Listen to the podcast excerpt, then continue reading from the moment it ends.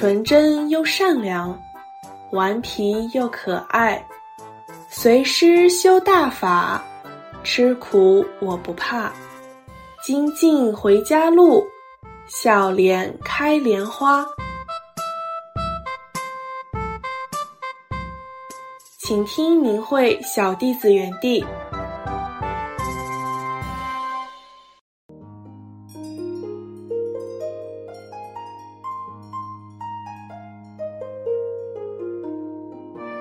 大家好，欢迎收听今天的明慧小弟子园地。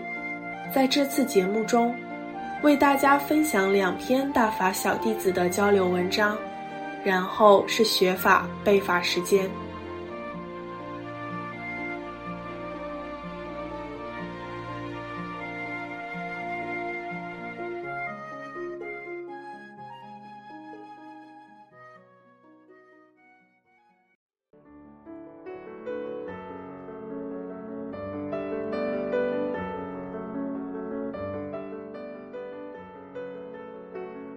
请听小同修的交流文章，题目是“修大法帮助我摆脱网瘾”，作者中国大陆大法小弟子小栗子，文章发表于明慧网，二零二三年十月二十四日。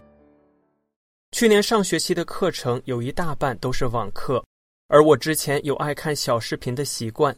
刚开始上网课时，我表现的还可以，可能因为我的正念占据了上风吧。每次想看小视频的想法出来，都能被我的正念抑制住。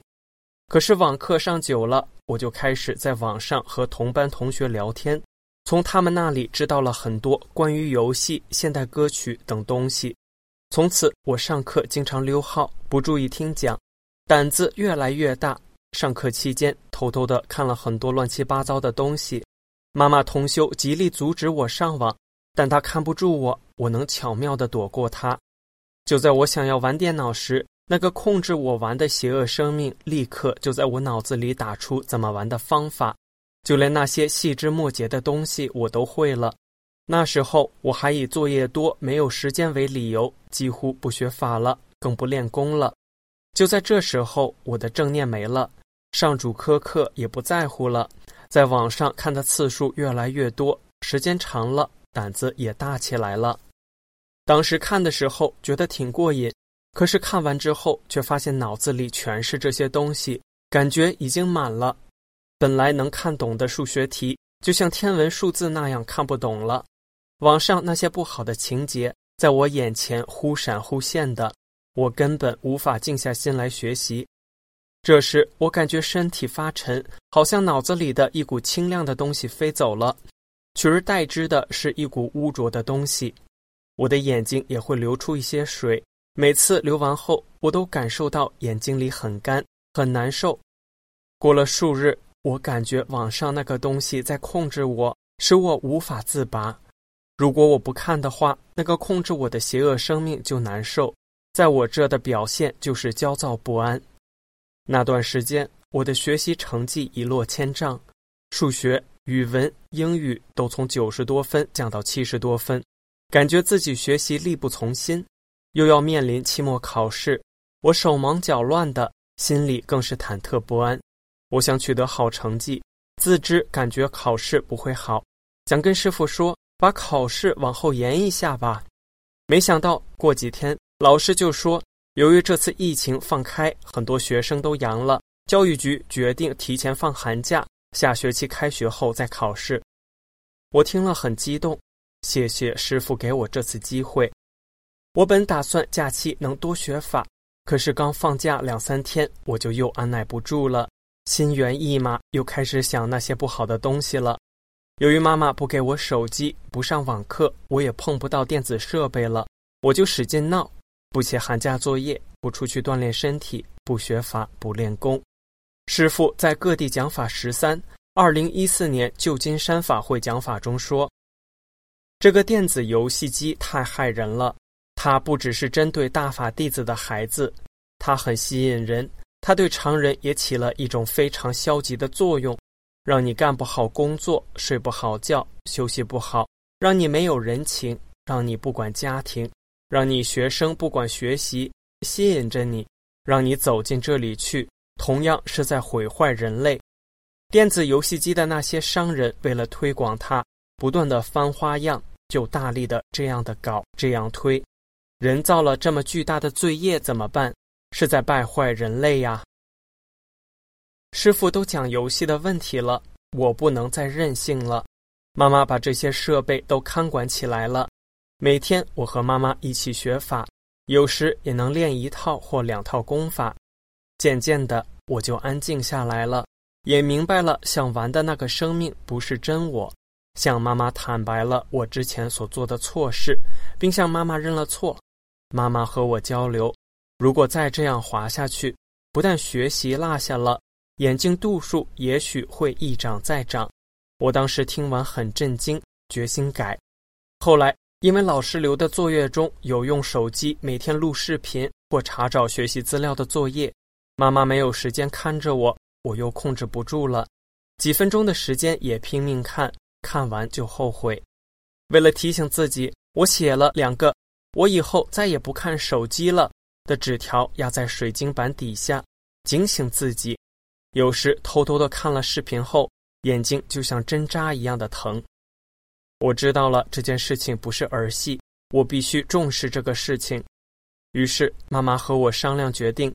每天除了学大约十五页转法轮外，还学各地讲法。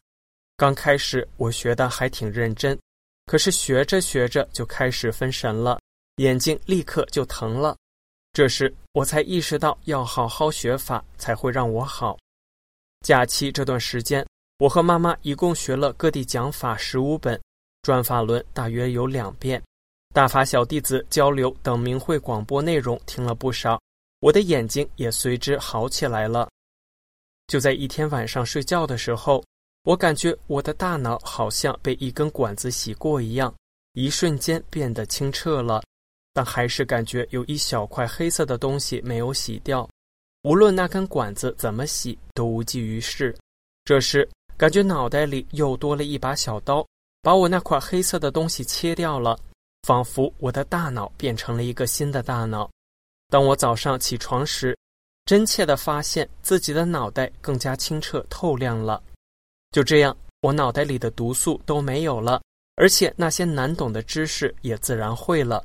我的心豁然开朗，感觉很久都没有这么开心了。开学时，老师领着我们复习，我跟上老师，自己只是做了很少的题。寒假期间，也只是完成了老师留下的不多的作业。考试时间到了，有的同学压力很大，而我的内心却很平静，因为我相信我能考好，因为我学了不少大法，大法清洗了我脑中的污垢，学习的知识很容易就能被大脑吸收了。我的智慧来源于大法，所以我脑袋没有杂念。当开始考试时，我也有点心慌，我急忙默念九字真言：法轮大法好，真善人好。念完后，我的心平稳了下来，我顺利的完成了考试。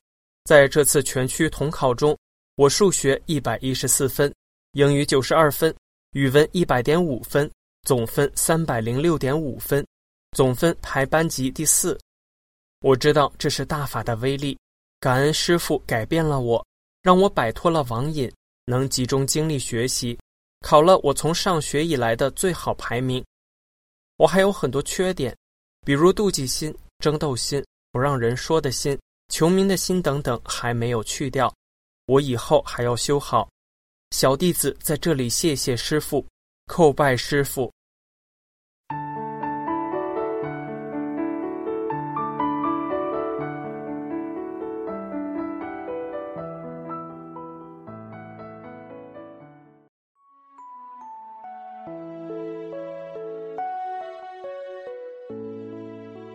请听慧网一位小同修的交流文章，题目是《看手机的危害》，作者大法小弟子口述，妈妈帮助整理。文章发表于明慧网二零二三年十二月七日。我是十岁大法小弟子，在修炼过程中，各个方面都有不同的执着，看手机就是其中一个执着。有一次，我去奶奶家住几天，对自己放松了，经常看电视、手机。妈妈提醒我，我也不改。奶奶和爷爷是常人，由于无聊，我让奶奶给我看手机或电视，奶奶或爷爷就说看呗。几乎每天我有时间就看，知道不好就是放不下，直到离开奶奶家，手里还拿着手机。到了姥姥家，因为姥姥是修炼人，我们在一起学法。我读法的时候坐不住，心里很憋气，大气出不来。家人同修帮我添加正念，最终我坚持下来了。读完一讲转法轮，当时我表哥也在，他说：“我看到你怎么变小了？”妈妈说。可能是在奶奶家看电视和手机看的，我俩还比了个个子，没差多少。妈妈又说，可能是看手机看的，掉层次了才这样的。我明白了，看手机的危害真是太大了。这段时间在双休日时，我也经常看手机。周六的晚上，我和妈妈读法的时候。我的不好的情绪和不耐烦就上来了。快睡觉的时候，我向内找为什么，应该是看手机造成的。然后我坚持不看手机。周三爸爸看手机时，我偷偷看了一会儿。当时我想了想，我不应该看手机呀，怎么又看起来了？到读法的时候，又是和原来的情绪一样，不耐烦。这又是看手机的魔干扰我了。读完法之后，我决定没有特殊原因就不看手机了。我一直坚持到了周六。当我写到这时，我下定决心，从今以后再也不看手机了。我还要帮助妈妈戒掉手机的瘾号。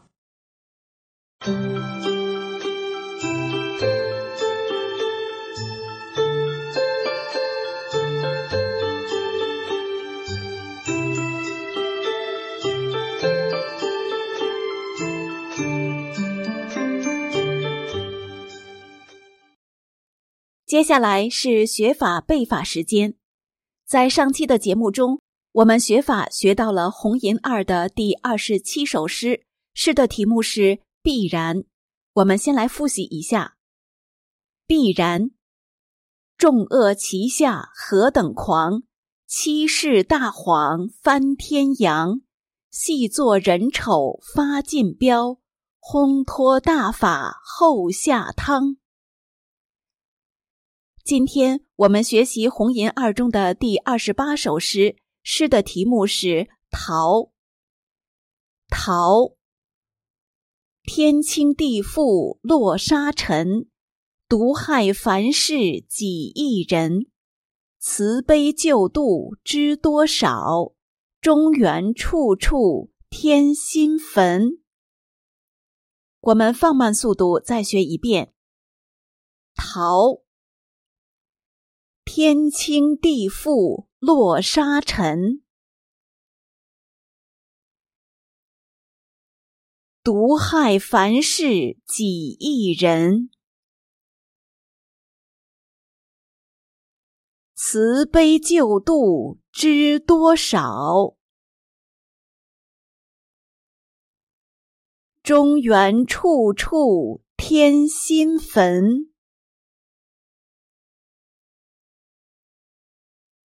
最后，我们再把这首诗学习一遍。